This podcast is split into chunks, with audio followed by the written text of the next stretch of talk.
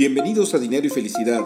Tu servidor Alberto Tobar te invita a reflexionar sobre el coaching de vida y las finanzas personales, con el único fin de que te sea útil para alcanzar tus objetivos y sueños. Sígueme en tu plataforma favorita de podcast, mándame tus comentarios y dudas. Me puedes encontrar en redes sociales con mi nombre Alberto Tobar Castro. Comenzamos. Hola, pues nuevamente en este podcast de Dinero y Felicidad. Este, y bueno, eh, esta emisión la estoy grabando el 28 de noviembre y esto lo comento porque el tema que, del cual vamos a hablar pues es muy coyuntural, pero creo que hay grandes aprendizajes eh, en términos de largo plazo. ¿Por qué? Porque eh, de alguna manera vamos a hablar de cómo se mueven los mercados ante la incertidumbre, cómo afectan el corto plazo y cómo de alguna manera uno en términos de las finanzas personales pues tiene que estar analizando cómo le podría impactar eh, al patrimonio familiar, al patrimonio eh, de capital que uno puede tener en, tema, en, el tema también de las, de las inversiones o inclusive en toma de decisiones futuras.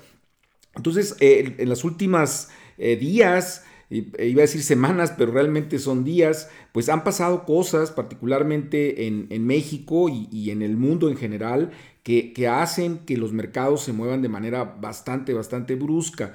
Eh, a nivel nacional, algo que generó mucha controversia y que sigue generando mucha controversia, pues es eh, la propuesta que está haciendo Andrés Manuel López Obrador para que eh, Victoria Rodríguez entre como gobernadora del Banco de México, retirando a su exsecretario de Hacienda Arturo Herrera pues esta, esta candidatura ante el, ante el, Senado. Y entonces esto es muy relevante porque eh, pues de alguna manera el mercado, los analistas han, eh, han, diagnosticado que pues Victoria Rodríguez no tiene pues toda la experiencia que debería de tener para ser gobernadora del Banco de México, que hay que ponerlo en contexto, o sea, el, Banco de México es un eh, organismo autónomo, eh, del gobierno federal, que, donde se propone, por supuesto, por parte del, presidente, pero tiene una acción autónoma con objetivos muy particulares marcados por la ley, en donde su objetivo principal es cuidar la estabilidad del país y muy también muy en particular pues es el tema de la inflación, o sea, controlar el proceso inflacionario y esto sucede cuando la inflación pues es altísima, estamos ya eh, y vamos a hablar de la de lo que la que es oficial, que es el 7% y sabemos todos que pues que lo resentimos mucho más en nuestros bolsillos, mucho más del 7% de, de, aumento en los precios. Eh, y, y, esto pues eh, prácticamente no se, ha, no se había visto en las últimas este, dos décadas. Entonces, eh, necesitamos ahí a una persona como país que sepa cómo manejar las cosas. En una política ortodoxa, lo que hace el Banco de México es elevar las tasas de interés para controlar, eh, pues, los agregados monetarios y que eso genere, pues, una, una menor presión sobre los precios al consumidor. El problema de los aumentos en las tasas de interés pues es que tienden a ser recesivos, generan de alguna manera menor crecimiento económico porque el crédito se hace mucho más, mucho más caro.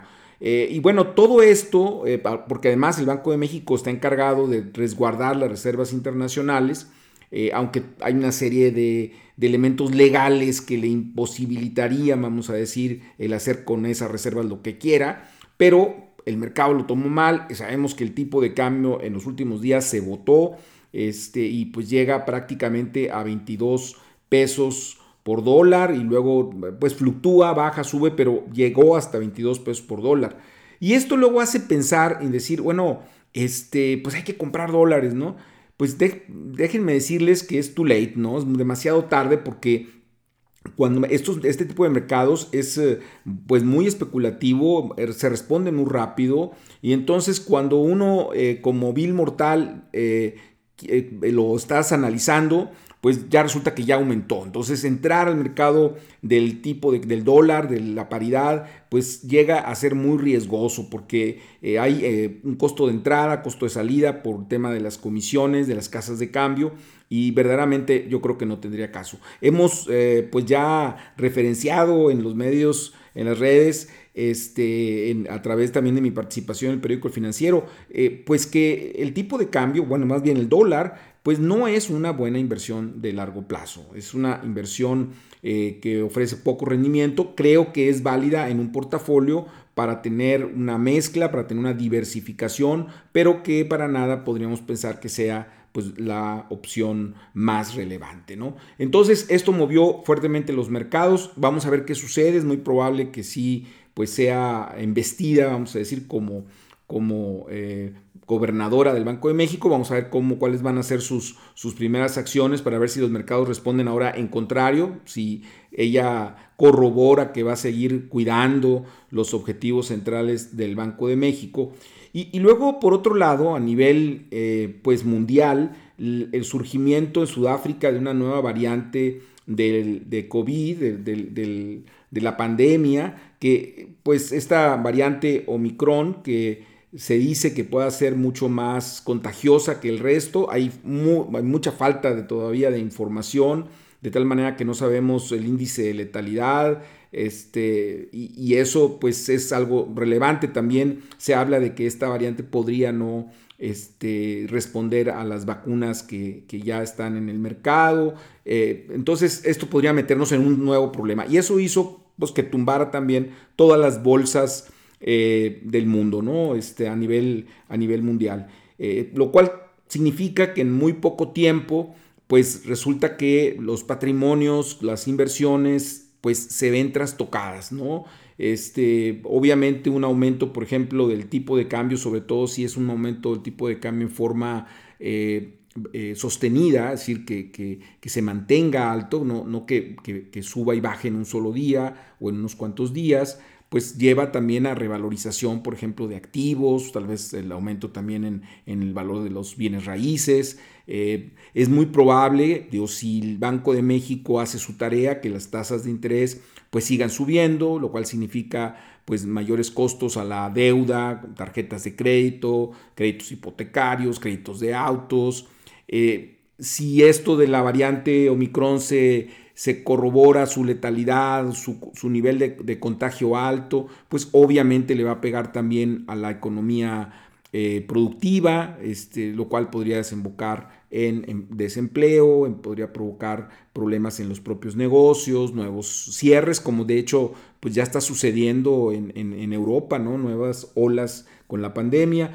Entonces, eh, yo creo que cuando uno toma decisiones en materia económica, financiera, personal, tiene uno que estar eh, obviamente observando lo que está sucediendo en el momento, pero entender que eh, hay eh, comportamientos de mediano o de largo plazo. Tampoco no hay que asustarnos, ¿verdad? Hay que ser precavidos. Yo creo que esto nos lleva, si lo pudiéramos dejar en cuál es el aprendizaje de esto, es que tenemos que estar muy pendientes, hay que estar muy pendientes de, la, de lo que está sucediendo para poder tomar decisiones a tiempo. Eh, y si se van de alguna manera corroborando ciertas tendencias, pues tomar también eh, acciones sobre, sobre movimientos tal vez de capital, eh, en términos también de nuestros negocios. Entonces yo creo que es interesante estar ahorita con los medios de comunicación a ver qué sucede en estos ámbitos, tanto pues nacional, local, como también a nivel mundial con todo el tema de COVID. Pues bien, eso es lo que quería comentarles el día de hoy. Espero que haya sido de utilidad y por supuesto son muy bienvenidos todos sus, comentarios, todas sus críticas, todas sus aportaciones, dudas a través de las redes sociales. Muy en particular me pueden encontrar en Instagram en arroba atobar.castro. Hasta la próxima.